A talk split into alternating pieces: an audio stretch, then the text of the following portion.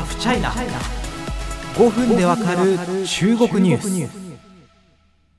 他の国のビジネスを見てそうだこれを自分の国でもやってみようという試みをタイムマシン経営と呼びます。今中国のビジネスを日本に持ってくる中国発タイムマシン経営が日本で行われています。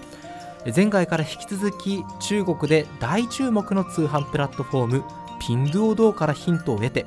日本版ピンドゥオドカウシェを立ち上げたモンナ憲兵 CEO をスタジオにお呼びしております。よろしくお願いします。モンナさんもう1回目からスラスラとお話になって全然緊張というものがないですね。いやいやあの多分高橋さんがですねもうめちゃめちゃ楽しそうに聞いていただいてるので僕も多分喋っちゃいけないことも喋ってる気がします。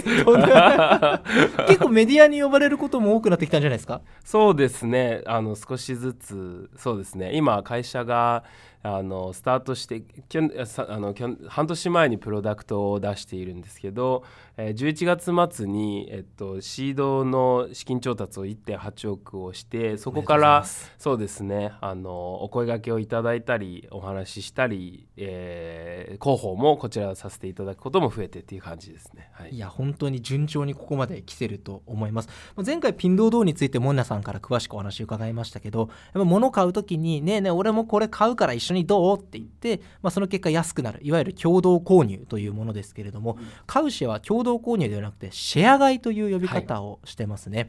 これピンドードーのシステムはカウシェは全く一緒なものなんですか？はいえっと、この仕上がりのところにおいては名前以外においては近いユーザー体験ほぼ同じようなユーザー体験を作っております。えっと、購入した通常の方ですと購入が終わったらあとは配送される決済が終わったら配送されるだけですけどそこでポップアップが出まして、えっと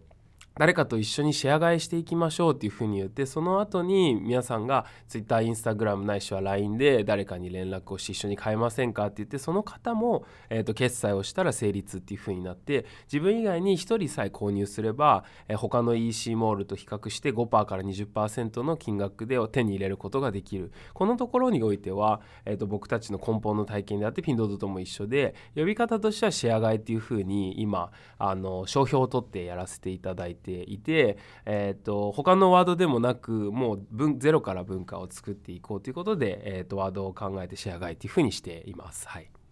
カウシェだと、まあ、ピンドードってまあいろんなものがあるじゃないですか、うん、日用品だったり時にはなんかキャンペーンで車とか売ってたりしたと思うんですけれども、はいはい、日本のカウシェはどういうものをメインに取り扱ってるんですか？はい今は、えーと、飲食品食べ物飲み物を中心に取り扱いをしていて、えーと、しばらくはここをずっと特化していこうかなというふうに思っています。2020年を中心2020年からですね、まあ、コロナの影響もあってまさに皆さんは食においてすごく行動様式が変わったタイミングでもありますし僕たちチーム自体が一番まずは日本で新しいショッピング体験であの力になりたいと思うところがあの食でもあっていう背景ですね。はい。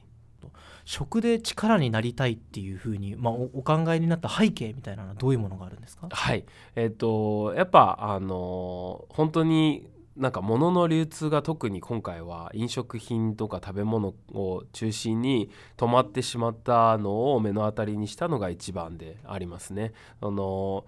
あの飲食店とかが閉まってまさにあのこの冬乗り越えられるかどうかわからないような事業者さんがいっぱいいらっしゃっていて、えー、いう状況ですよね。で日本の EC 化比率って6%ぐらいで中で食はもっと低いんですけどそうすると90%以上がオフラインで動いてることになるので当当然傷つかない会社の方が多いんですよね。あのなのでまあそのところにおいてですねあの一番あの僕たちのその、えー、頻度高くシェア買いをしていって皆さんが家でもより食を楽しんでいっていただけるように EC の進化においてお手伝いしたいなというところですね。はい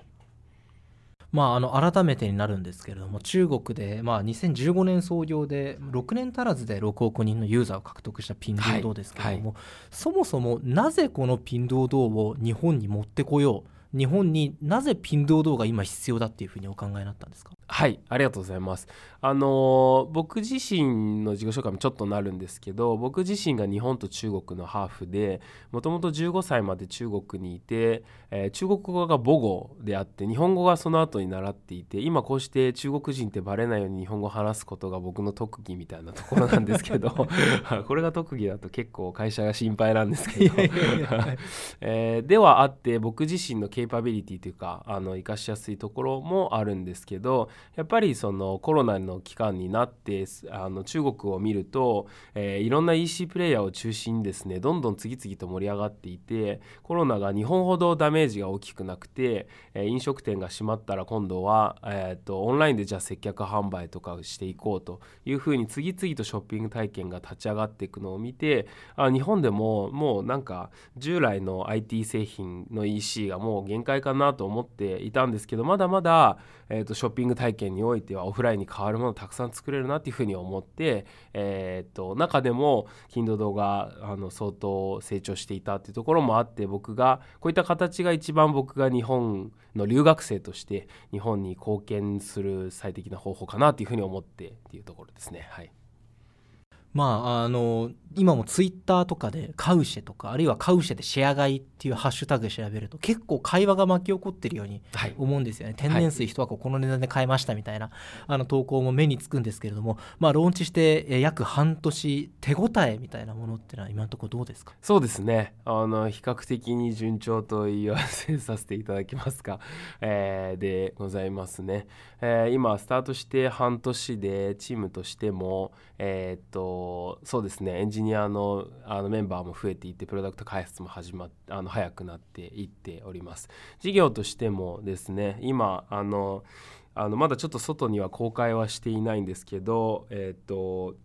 流通自体はあの順調に毎月成長をしていてですねえっと商品の数とかで言うと今だいたい3000点弱ぐらいですかね。3000点前後の飲食品を販売していて水炭酸水牛タンえーと、果物柿いろんなものがあのバリエーション多く楽しんでいただけるっていう風になっています。中でもあの、まあ、特徴的なえあの数字のところでいきますと1人当たりの購入回数とかが結構高いですね。早速。あの実際一度でも購入したことがある方がですね平均を取っていくと平均3回弱ぐらい単月で使っていただくあの数字が見えるようになってきたのはまさにすごく良い兆しかなというふうに思っていてこのシェア買い誰かとシェアしながらちょっと面倒くさいけどシェアしながらお得をする楽しくてお得の体験自体がありかもしありかもねというふうに、まあ、ユーザーが教えてくれているあのいい兆しの一つだなというふうに思ってます。はい、なるほどさっきも前回の放送でも、まあ、私日本生まれの日本人なので、なんかわざわざ通販で買い物するにもなんかツイートとかなんか LINE とかしなきゃいけないのっていうなんか面倒くささがあるんじゃないかってすごい。ちょっとなんか個人的な不安みたいなものあったんですけど、はい、もう刺さるユーザーどんどんどんどん増えてるってことなんですね。そうですね。あの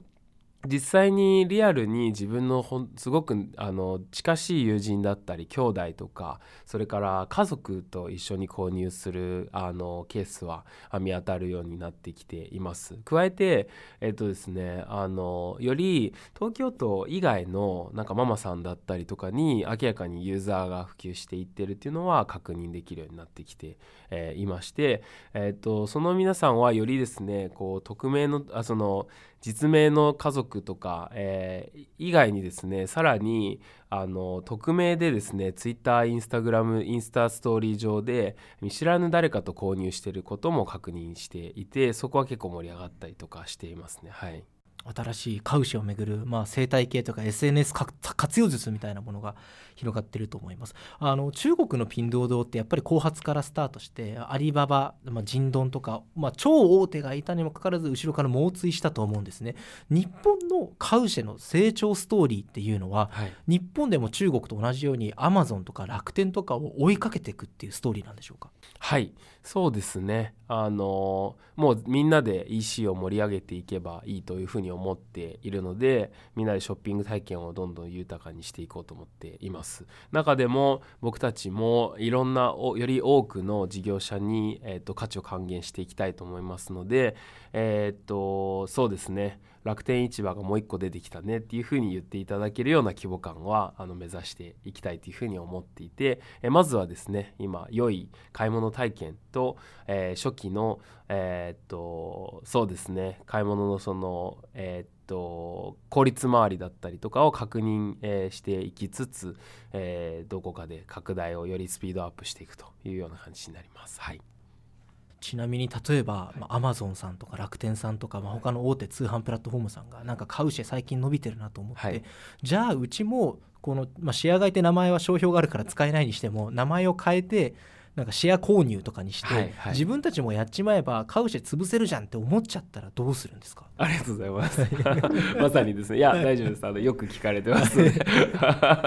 あのーあんまりその既存のあの e コマースやられてる皆さんがそんなにやりやすくないかなと思っています。一人では買い物することができないっていう強烈な制約をつけているんですよね。そうすると皆さんからしたら結構従来のお客さんに対してなんて説明をしていくもそうですし購入の仕方もちょっと特殊っていうか変って言いますか。なのであのすごくオペレーティブに組織を合理的にこう回してながら作るには若干難易度が高くてそういう意味では僕たちの方がチームとしてサイズ感もみんなでその集中度合いも含めてですけどこの誰かと必ず絡みながらやらなくちゃいけないシェア体験はあのより作れるかなという気がしていてえ、っというところが、まあ、何より一番かなという感じがしますね。でなので、まあ、若干あのメルカリだったりのあのその成功事例に近い形になればいいとは思うんですけど、え、先駆けて、え、シェア買いっていう文化だったり認知っていうところを誰よりも早く作るチーム僕たちは多分一番それに特化したチームだと思ってるんですけどそのえー、っと拡大も含めて自分たちが一番リーダーシップを取っていけたらなっていうふうには思ってます。はいまあ、相手が巨人というかね本当にあの図体が大きいだけに少数精鋭であの目標に向かって、まあ、細かい修正とか繰り返しながら進んでいくっていうのがある意味スタートアップの利点がいきそうな感じですね。さて、えー、中国から日本へビジネスを持ってくる、まあ、あのあまり一般的には考えられなかったかもしれないけれども現実的にもうそういう時代が来てるというふうに感じます。えー、次回は、えー、モナさん、え、最後の回になってしまうんですけれども、え、中学え、中国から日本に持ってくるタイムマシン経営の今について話を掘り下げてい